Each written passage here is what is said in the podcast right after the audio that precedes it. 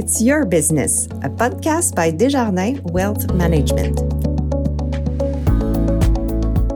Hi everyone, Sophie Sylvain here. Welcome to It's Your Business. Today, we will be shedding light on what you need to know about managing your assets right now.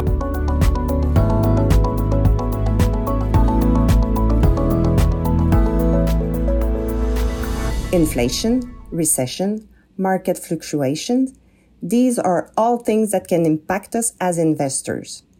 Personally, I know plenty of people who are wondering what they should be doing with their investments right now. I think they want to feel like they're doing something to keep their money safe. It's all too easy to let your emotions get the better of you, and you might end up doing something you regret later. And because it's your business, we will be talking about investor behavior, about things you should do and things you should avoid doing as an investor. Joining me today is Jean-René Ouellet, investment strategist and portfolio manager at Desjardins Wealth Management. Let's get into it.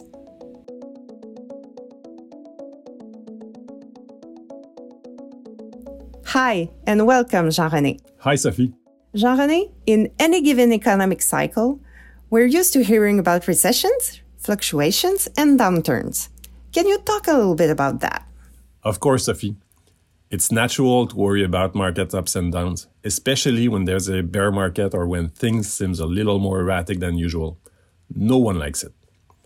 But that's how the market works. A recession is part of a normal cycle.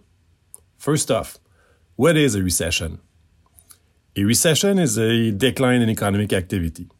There are different recessions big, prolonged, deep, modest, short. You know, Sophie, that's why we work with a variety of asset classes cash investments, stocks, bonds, other things.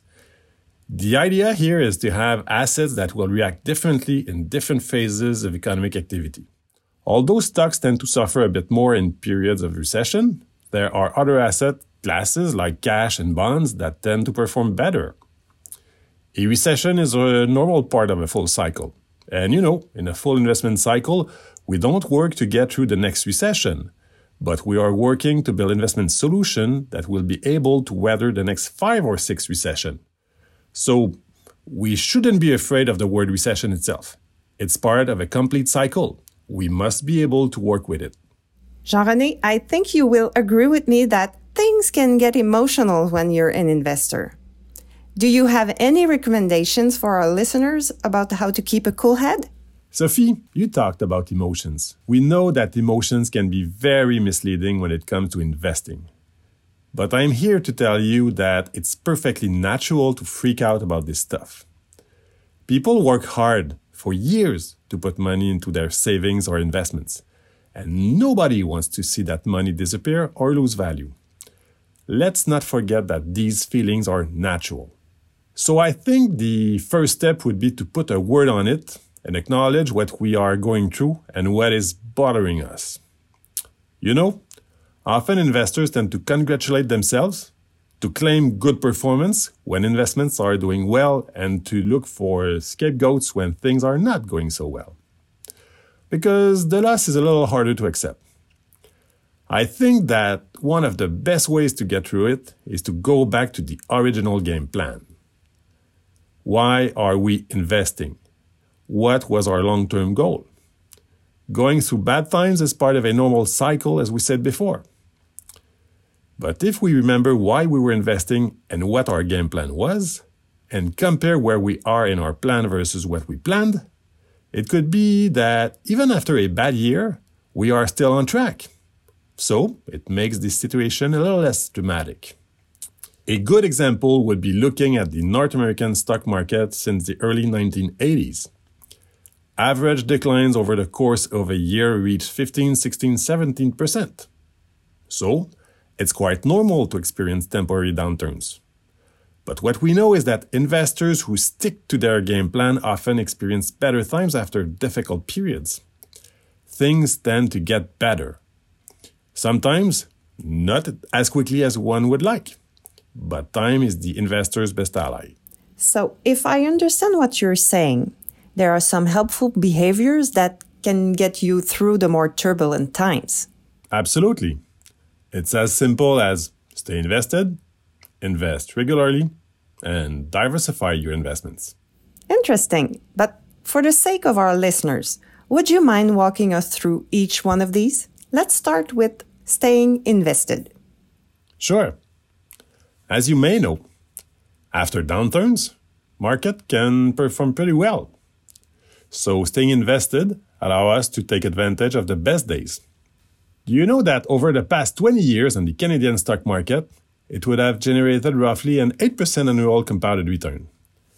If someone missed out on the 10 best days, not 10 days a year, but 10 days over a span of 20 years, it turns out that these investors would have missed out on just over 4% of annual compounded return, returns, which is half. It's a huge impact over the long term. Why am I making this comment here? It's because we know that the best days often follow the worst.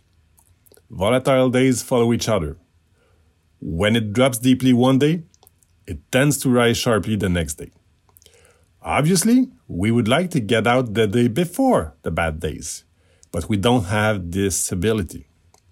So, having suffered a difficult day, a difficult month, a difficult year, we tell people please stay calm and make sure that if you've been through a difficult time, at least give yourself the opportunity to bounce back.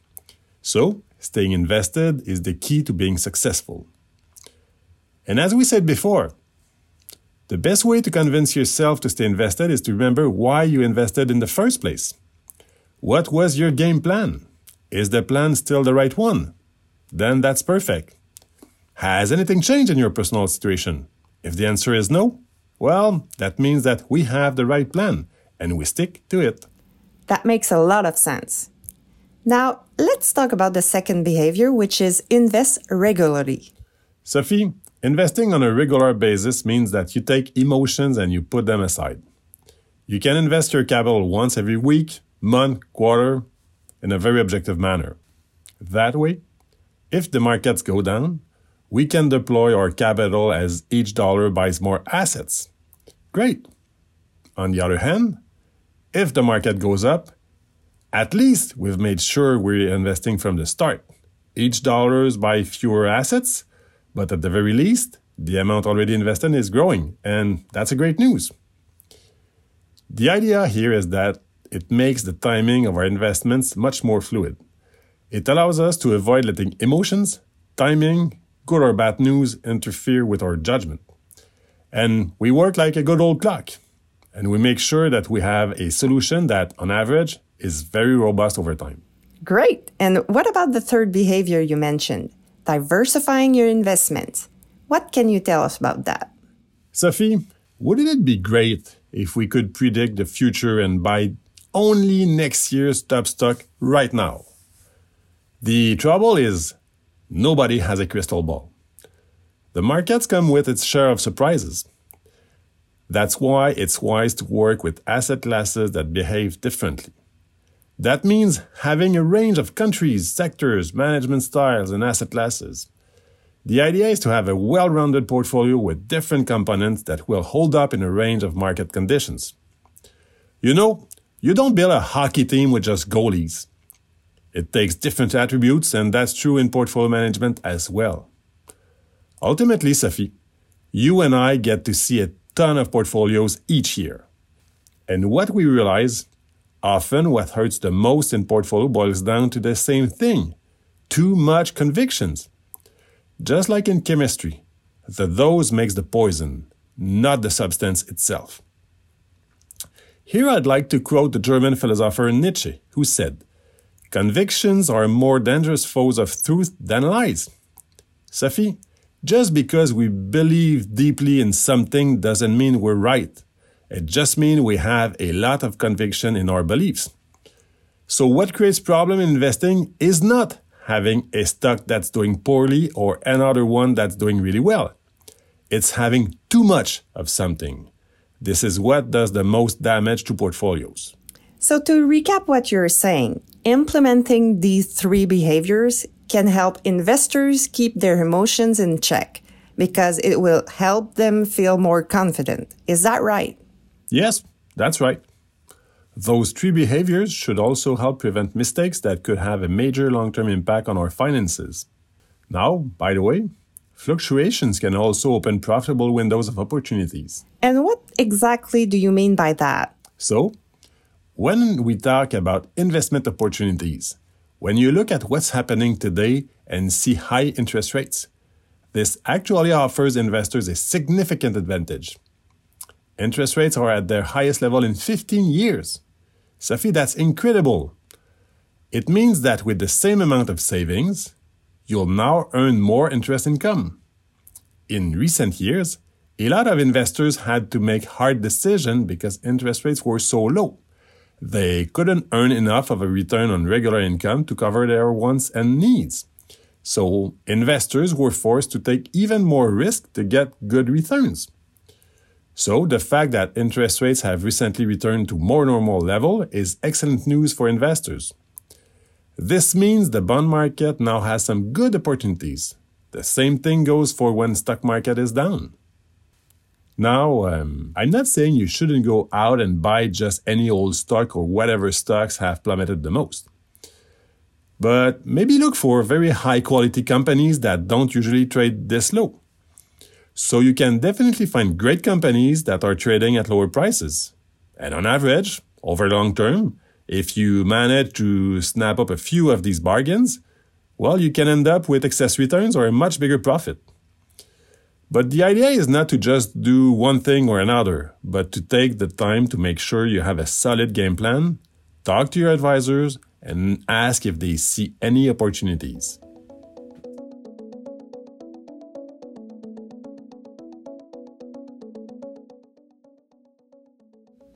Okay, so we just talked about behaviors people should be implementing. But that also seems to imply there are behaviors people should avoid. Can we talk about a few of them? For example, herd mentality. Definitely. Let's talk about herd mentality. This is when you decide to invest in a stock or a type of investment because it's what everyone else is doing, because it's the latest hot trend. We've seen many cycles like this. Take the recent cannabis bubble. Or, or older listeners will remember the tech bubble in the late 1990s and early 2000s. That gets me thinking about this study. There was a Dalbar study that looked at investors' performance in mutual funds starting from, I think, around 1984 until 2002. This period is a fairly complete cycle. Hyperinflation at the beginning, a recession in the early 1990s, the Asian currency crisis in 97, the bursting of the tech bubble, and a couple of military conflicts throughout. It's reasonable to say this is a fairly complete economic cycle. Over this period, the S&P 500 had a return of roughly 12.5%. Over the same period, the average mutual fund generated a return of about 9.5%, which is basically the same as the index minus its fees, which were slightly higher at the time. Then you have investors investing in the same mutual funds.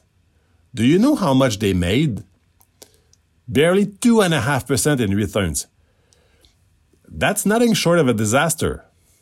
The market is delivering 12%. The mutual fund is making 9. So how can an individual investor only be earning 2.5%? Well, here's the answer. Those investors bought when they thought things were going to get good, and then they sold when they thought things were going to get worse. They were generally swimming in the wrong direction. So what happened is, as you know, the stock market in the 1990s saw out of this world growth. But investors as a whole did not put a ton of their money into US stocks in 1990, 91, or 92. They waited until 99, 2000, and 2001. And that's when things started to get shaky. They sold, and then when there was a slight rebound, they sold again. So following the latest trends is not necessarily the best thing to do. At the end of the day, the idea is to invest in good investment solutions have a good balance profile, and let time do its work. What advice do you have for the opposite type of investor? Someone who doesn't follow trends and makes decisions based on what they know. Okay, so here the challenge is that when you invest on your own, based on your own knowledge, you risk sticking only to what you're already familiar with. There's a greater risk that you end up investing only in what you already know. So, say someone owns a real estate business, so they know that field pretty well. They're going to buy companies or investments on the stock market in the same field. But their investment portfolio should actually be diversified to minimize risk. And when people come to us to invest with us, they shouldn't be replicating the same risk that they have with their own businesses. So, like you and I were saying earlier, successful investing requires being diversified and sometimes investing in things that are outside of your personal scope of knowledge. And that's why we have a very wide range of advisors and experts. You don't have to go at it alone. There's a lot of good advice out there. And I think getting good advice is especially worth it in turbulent times. Is there any other behavior that our listeners should avoid? I can think of two recency and anchoring. Okay, let's look at recency first. So, recency is when you give too much weight to more recent events or the experiences that are freshest in your memory. Let's think back to the beginning of the pandemic in 2020. We were about to shut down our economies. Everything was closing. It was an economic eclipse. It was expected to decline by 30 to 40%. And remember, there was no vaccine, and we were all going to be on lockdown at home. We didn't have toilet paper, and we were afraid to run out of it. But in the end, we made it through. If we had all given into the fears we had at the time, we probably would have made some very bad decisions, especially if we had deduced that life as we knew it would never be the same again. There is a phenomenon that takes place when times become difficult. It is the shrinking horizon. People start to operate with blinders on. Then they forget to see the big picture and forget to see far ahead. And then they panic and liquidate their investments. This can have devastating long term consequences for your assets. So it's important not to let emotions get the better of you. And what about the second one? Anchoring? Anchoring is a very interesting phenomenon, and it's fun to talk about it. Anchoring is when an investor fixates on a specific price point for a given asset. It's pretty common to see investors buy stock XYZ for $20, for example, and then when things don't go so well and the trading price starts to drop to 15, 13, 12 or, or $10, we recommend that they sell their shares. Well, guess what?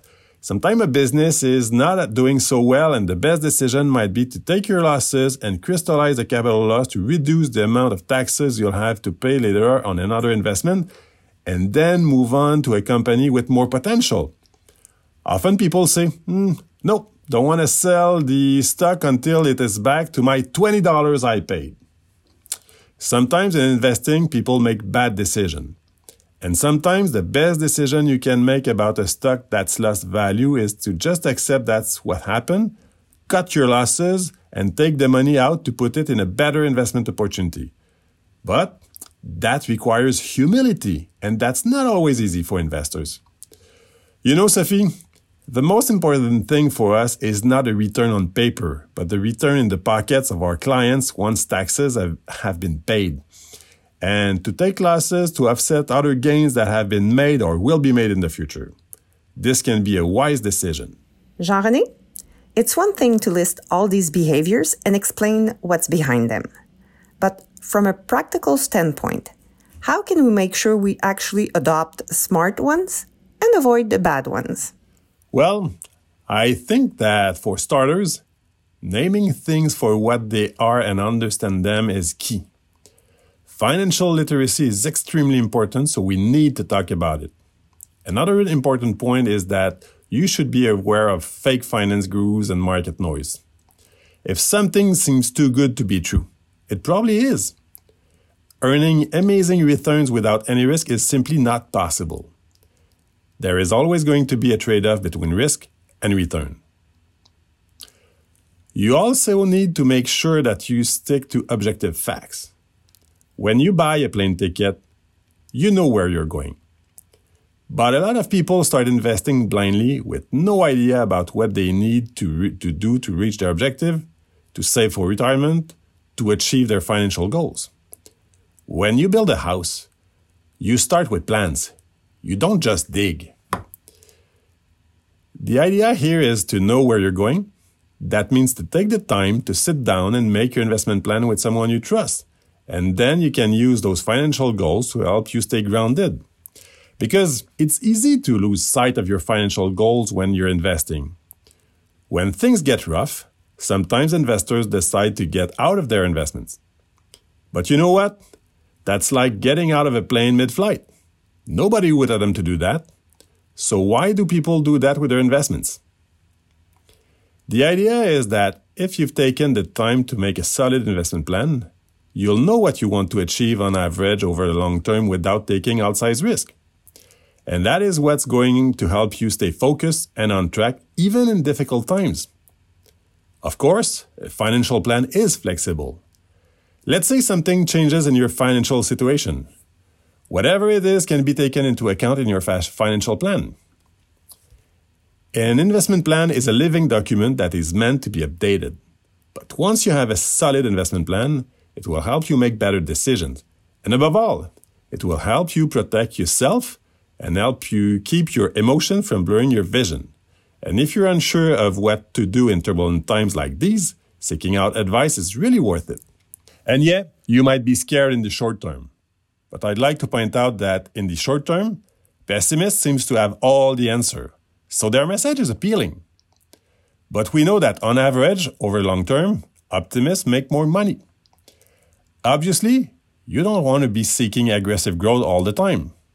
The idea is to maintain a certain amount and balance things out. When it comes to investing, time is your best friend. So you can't let yourself cave into temporary fears and sacrifice long term potential. Jean René, thank you so much for being my guest today. I'm sure our listeners appreciate your insights about good and bad behaviors in investing. It's been a pleasure, Sophie. Thanks for having me. Here are my three takeaways from my conversation with Jean René. First, it's only natural to wonder if you should be making changes to your investment during times of uncertainty. Second, to make things easier for yourself and give yourself peace of mind, remember the three types of helpful behaviors we discussed to keep your emotions out of your portfolio. Stay invested, invest regularly, diversify your investments. And lastly, trust your advisor. It's their job to offer guidance and help you work toward your savings and retirement goals. That's it for this episode of It's Your Business, brought to you by Desjardins Wealth Management. Thanks for tuning in. And if you liked this episode, please follow this podcast on Spotify. That's all until next time.